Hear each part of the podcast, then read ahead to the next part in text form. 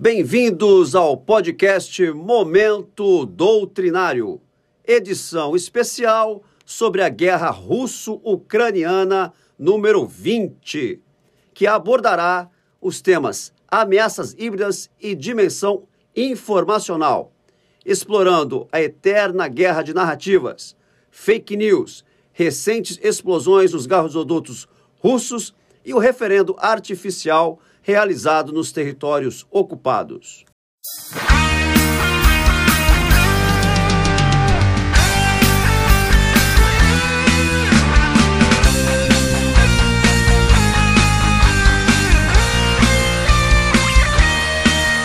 Eu sou o comandante Dirley, imediato do Comando do Desenvolvimento Doutrinário do Corpo de Fuzileiros Navais, CDD-CFN. E neste episódio teremos uma abordagem política estratégica do comandante Killian, bem como análises táticas operacionais realizadas pelo comandante Luigi, antigo imediato aqui do CDD e um estudioso de ameaças híbridas, e pelo comandante Matos, que serve atualmente no Comando Naval de Operações Especiais e é um especialista em dimensão informacional.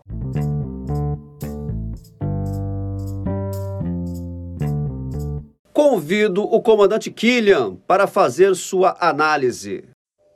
Bom dia, eu sou o comandante Killian, analista e pesquisador do Comando do Desenvolvimento Doutrinário do Corpo de Fuzileiros Navais. Este é o podcast 20 sobre o conflito entre a Ucrânia e a Rússia. Quebrando a regra da taxonomia até então utilizada, a abordagem neste episódio será por assunto, incluindo os referendos de anexação de território ucraniano pelos russos, a mobilização parcial de recrutas na Rússia, o vazamento de gás no Báltico e um resumo dos acontecimentos do nível tático operacional. Também realizaremos uma prévia sobre o conceito de guerra híbrida e de sua dimensão informacional. Temas que serão aprofundados por peritos no assunto. Em relação aos referendos para a anexação de regiões do território ucraniano pela Rússia, Putin anunciou na cerimônia, na sexta-feira, 30 de setembro, que a Rússia tem quatro novas regiões, chamando os moradores das regiões ocupadas de Donetsk, Luhansk, Kherson e Zaporígia de nossos cidadãos para sempre.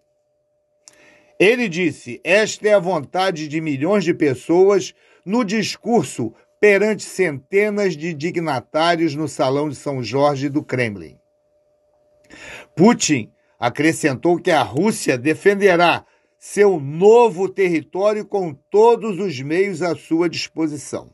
A Ucrânia, os países ocidentais e o secretário-geral das Nações Unidas denunciaram a medida, que representa uma grande escalada na guerra que começou com a invasão da Rússia em 24 de fevereiro. No que tange a mobilização e recrutamento russo, o número de russos que entram na União Europeia deu um salto e as travessias ilegais provavelmente aumentarão se a Rússia decidir fechar a fronteira para possíveis recrutas. As autoridades russas estão estabelecendo postos de controle nas fronteiras da Rússia para mobilizar à força homens russos que tentam evitar a mobilização forçada fugindo do país. Também estão estabelecendo condições para mobilizar à força ou recrutar civis ucranianos em áreas da Ucrânia ocupada que estão sendo anexadas.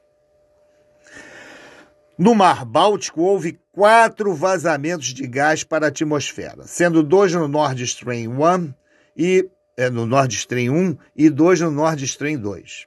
As suspeitas indicam que os vazamentos não foram decorrentes de movimentos sísmicos, mas sim de explosões que atingiram os oleodutos submarinos construídos pela Rússia e parceiros europeus. O gasoduto Nord Stream 1, que já foi a principal rota do gás russo para a Alemanha, já estava fechado, agora não poderá ser reaberto com facilidade. A Rússia está solicitando uma reunião do Conselho de Segurança da ONU depois que autoridades europeias disseram que os vazamentos nos principais gasodutos que ligam a Rússia à Europa foram resultados de sabotagem. A Rússia também afirmou que as explosões parecem atos de terrorismo patrocinados pelo Estado e que os Estados Unidos tinham a ganhar. Washington negou qualquer envolvimento. A TV norte-americana Fox News mostrou um pronunciamento do presidente Biden em 7 de fevereiro do corrente ano, no qual ameaçou destruir os oleodutos Nord Stream caso a Rússia invadisse a Ucrânia. No campo tático operacional, em torno de Liman, ou Lyman, a sudeste de Izium, há indícios que as forças russas nesta área podem enfrentar uma derrota iminente. As tropas ucranianas avançaram para oeste, norte e nordeste de Lyman. Estão trabalhando para completar o envolvimento das tropas russas naquela localidade e ao longo da margem norte do rio Seversky Donetsk, naquela área. As tropas ucranianas estão ameaçando as posições russas e as linhas de comunicações que apoiam o agrupamento de Lyman. O colapso do bolsão de Lyman provavelmente será altamente consequente para o agrupamento russo nas províncias do norte de Donetsk e oeste de Luhansk, e pode permitir que as tropas ucranianas ameacem as posições russas ao longo da fronteira ocidental da província de Luhansk na área de Severodonetsk e Lysychansk. Ao sul, em Kherson, o rio passou a dividir o controle do território entre russos e ucranianos. Como se sabe, o rio obstáculo favorece ao defensor russo e, portanto, a atrição tende a se elevar naquela região. Agora vamos falar do conceito de guerra híbrida e de sua dimensão informacional. A nosso juízo, a guerra é híbrida porque a estratégia é híbrida. Ou seja, busca-se uma vantagem competitiva recorrendo aos demais recursos, além do militar, por meio de ações indiretas e não convencionais, caracterizando assim uma assimetria. A um ataque militar, não só se reage militarmente, como pode recorrer-se a uma sanção econômica, que uma propaganda pela internet ou organizando, é, digamos assim, células subversivas no território do oponente. Enfim, mobilizam-se recursos de toda a ordem dentro da pletora de poder, além das forças militares. A guerra é híbrida também porque as ameaças são híbridas, onde os atores procuram explorar as vulnerabilidades do oponente, usando de forma coordenada medidas e ações de todas as expressões do poder abaixo do limiar da guerra formal. Um ataque cibernético caracteriza uma ameaça híbrida e pode ser um componente da guerra híbrida. A ameaça híbrida existe desde o tempo de paz. Na guerra entre a Ucrânia e a Rússia, há uma guerra híbrida com ameaças híbridas. Entre a Rússia e os países da OTAN e Estados Unidos, há um conflito híbrido onde as partes se abstêm de usar abertamente as forças armadas umas contra as outras, contando, em vez disso, com uma combinação de intimidação militar, ou seja, aquém de um ataque, exploração de vulnerabilidades econômicas e políticas e, meio de, e meios diplomáticos ou tecnológicos para perseguir seus objetivos. Vamos abordar agora a vertente informacional. A guerra de informações busca afetar as percepções e comportamentos. Ela caracteriza o domínio cognitivo. A busca pela captura de corações e mentes é constante pelos atores em conflito. A primeira vítima na guerra é a verdade. Em suma, manipular as percepções do adversário para quebrar a vontade de lutar, possibilitando quiçá a vitória sem desembanhar a espada, máxima de Sun Tzu para o ápice da habilidade na guerra. Percepção é definida como o processo pelo qual os indivíduos selecionam, organizam e interpretam a entrada de seus sentidos para dar significado e ordem ao mundo ao seu redor. Poder, podemos escrever a guerra moderna como a batalha da confiança. Em uma batalha da confiança, ou de confiança, buscamos não apenas a verdade, mas, em vez disso, tentamos controlar a verdade. Uma questão filosófica tradicional é: o que é verdade? é uma questão sem uma resposta estrita. A discussão muitas vezes termina na conclusão de que depende da situação. Nossa abordagem desse tema é que a verdade é uma construção social baseada em acordos e estruturas de crenças. Essa visão significa que o é verdade para mim não é necessariamente verdade para o, o para você. Mas na maioria dos casos há um acordo sobre o que parece ser a visão geral da realidade. A verdade, então, é algo relacionado a um sistema normativo. Os conceitos tradicionais de guerra de informação pressupõem que há uma verdade e que a guerra trata de manipular a capacidade de ver a imagem verdadeira da situação. Mas, sem apenas uma verdade, a guerra de informação também terá que criar informação para a visão geral da realidade, ou seja, o que as pessoas acreditam ser verdade. A guerra é uma situação caótica com alta incerteza. O que parece ser verdade ou não será baseado em estruturas de crenças individuais que podem mudar ao longo do tempo. A confiabilidade é uma construção social e pode ser estendida, manipulada. A guerra de percepção não se trata de danificar a verdade, trata-se de criar a verdade. Em ambas as perspectivas, a verdade é a vítima convido o comandante Luigi para fazer a sua análise. Bem, meu prezado amigo Dirley e também nossos queridos ouvintes, dizer que é uma satisfação estar aqui de volta no podcast Momento Doutrinário, dessa vez é, sendo convidado para falar sobre um tema no qual eu estudo já há algum tempo, que são as ameaças híbridas e as guerras híbridas. Bem, é, em relação a esse vazamento ocorrido na, no dia 28 de setembro né, de um gasoduto submarino entre a Rússia e a Alemanha, né, que levantou suspeitas de sabotagem, ou seja, um ato deliberado de algum ator para elevar os preços do gás e aumentar ainda mais a insegurança energética na qual a Europa está inserida.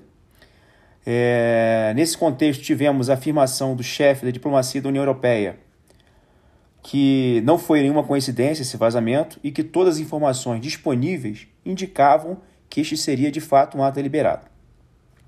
Em seguida, o governo russo negou, né, utilizou no campo informacional que nós chamamos de negação plausível, ou seja, negar né, com, com, várias, com, com argumentos que tenha qualquer envolvimento com esse caso.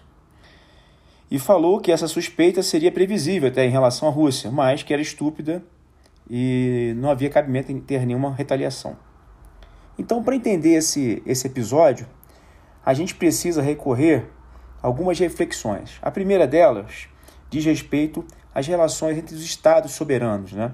Então, esses estados soberanos têm relações que variam de cooperação, passam por uma situação de competição e num, um grau elevado de violência, como, como aquele que observamos entre a Rússia e a Ucrânia num conflito.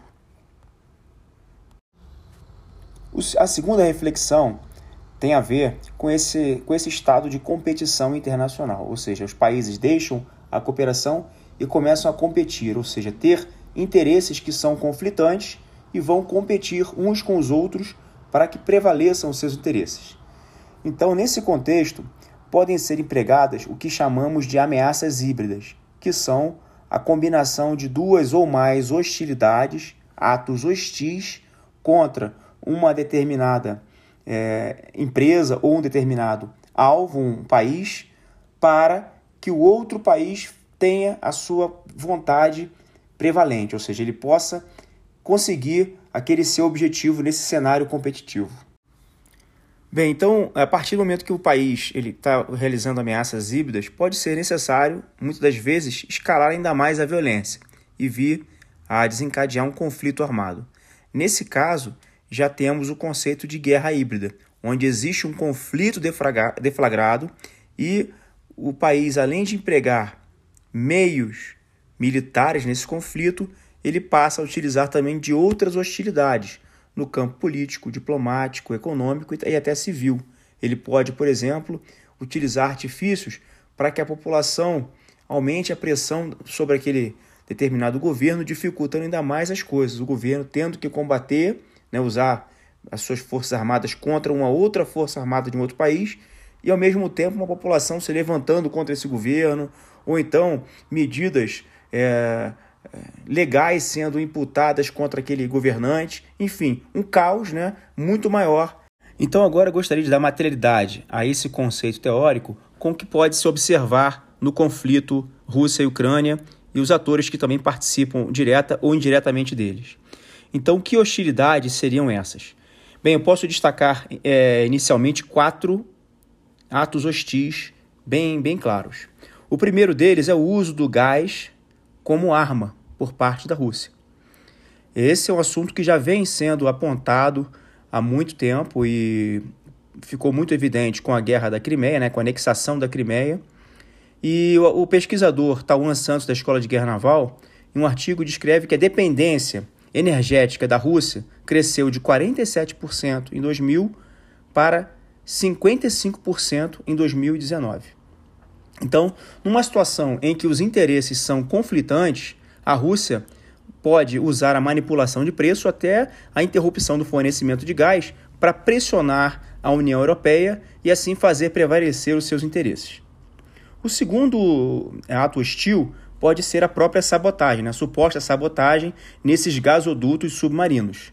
Isso aí também gerando uma insegurança energética ainda maior.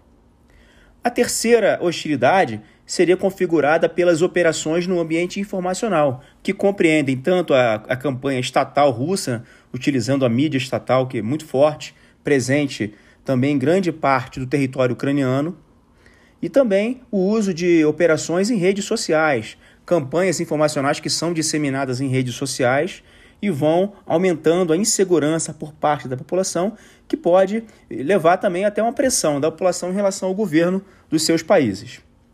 E a, quarta hostilidade, destacamos a ameaça nuclear, onde, desde o início do conflito, Putin aumentou o alerta das suas unidades nucleares, gerando ainda mais uma, uma pressão por parte desse país em relação aos seus oponentes e eventuais oponentes. Então, a ameaça híbrida ela consegue o que? Ela junta essas quatro hostilidades que são empregadas de forma sincronizada para se atingir um objetivo.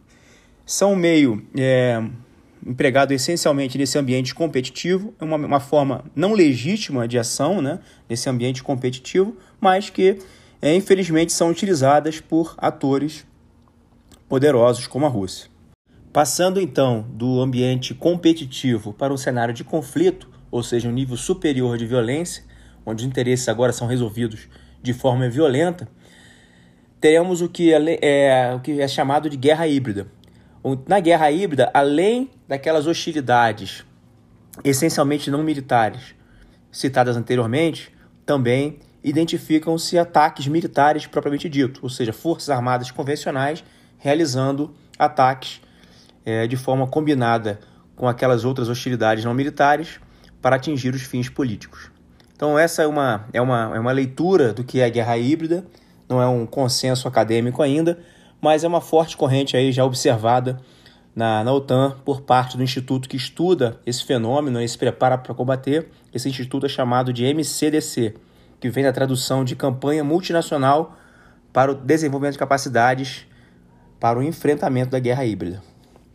Dessa forma, eu é, agradeço a, a oportunidade de contribuir mais uma vez com o podcast Momento Doutrinário e fico à disposição para novas oportunidades. Convido o comandante Matos, chefe do Departamento de Operações de Informação do Comando Naval de Operações Especiais, para fazer sua análise. Por favor, comandante. Sim, comandante Girley. É um prazer poder contribuir em estudos deste comando doutrinário. As operações de formação são uma das quatro grandes áreas de atuação do CONAVE-PESP.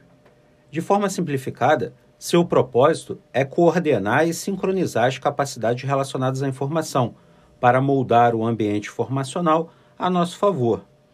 Por capacidades relacionadas à informação, destacamos as operações psicológicas, a guerra cibernética, os assuntos civis e a guerra eletrônica, para aqueles que se interessarem pela temática, a expectativa da condução de um estágio curto ainda este ano no CIASC.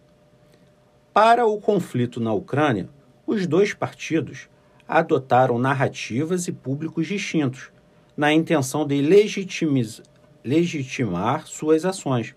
Por exemplo, a Ucrânia coloca-se como um Estado vítima de uma agressão, que possui valores alinhados ao Ocidente, fato que justifica o apoio recebido e o pleito de ingresso na OTAN e na União Europeia, e que esta agressão deve ser contida para evitar que outras a sucedam, pelo sonho imperialista do presidente Putin. Seu público-alvo é predominantemente o ocidental. Por isso, vemos declarações do presidente Zelensky, seja no Conselho de Segurança da ONU, no Parlamento Europeu ou em canais ocidentais de mídia. Já a Federação Russa justifica a operação especial militar principalmente em razão da contínua expansão da OTAN em direção às suas fronteiras e que os Estados Unidos não desejam parceiros, e sim vassalos. Seu público-alvo é predominantemente o interno. Podemos encontrar vídeos de suas declarações em estádios de futebol e na Praça Vermelha, sempre lotados, o que corrobora que o governo Putin ainda goza de elevado prestígio dentro de suas fronteiras. Geralmente, o material que temos acesso que trata do conflito na Ucrânia foi manipulado já nos deparamos com notas de perdas de jornalistas neste conflito, mas que já tinham sido vítimas dois anos antes na Síria. Imagens noturnas de defesas antiaéreas que se tratavam de gravações de simuladores. Corpos que foram transportados e colocados em posições que induziriam a genocídio. Uma sugestão que faço é: tenham bastante cuidado quando tratarem de notícias deste conflito. Comandante Matos, muito interessante toda essa abordagem que o senhor fez. E esse termo utilizado pelo presidente Putin, operação especial militar.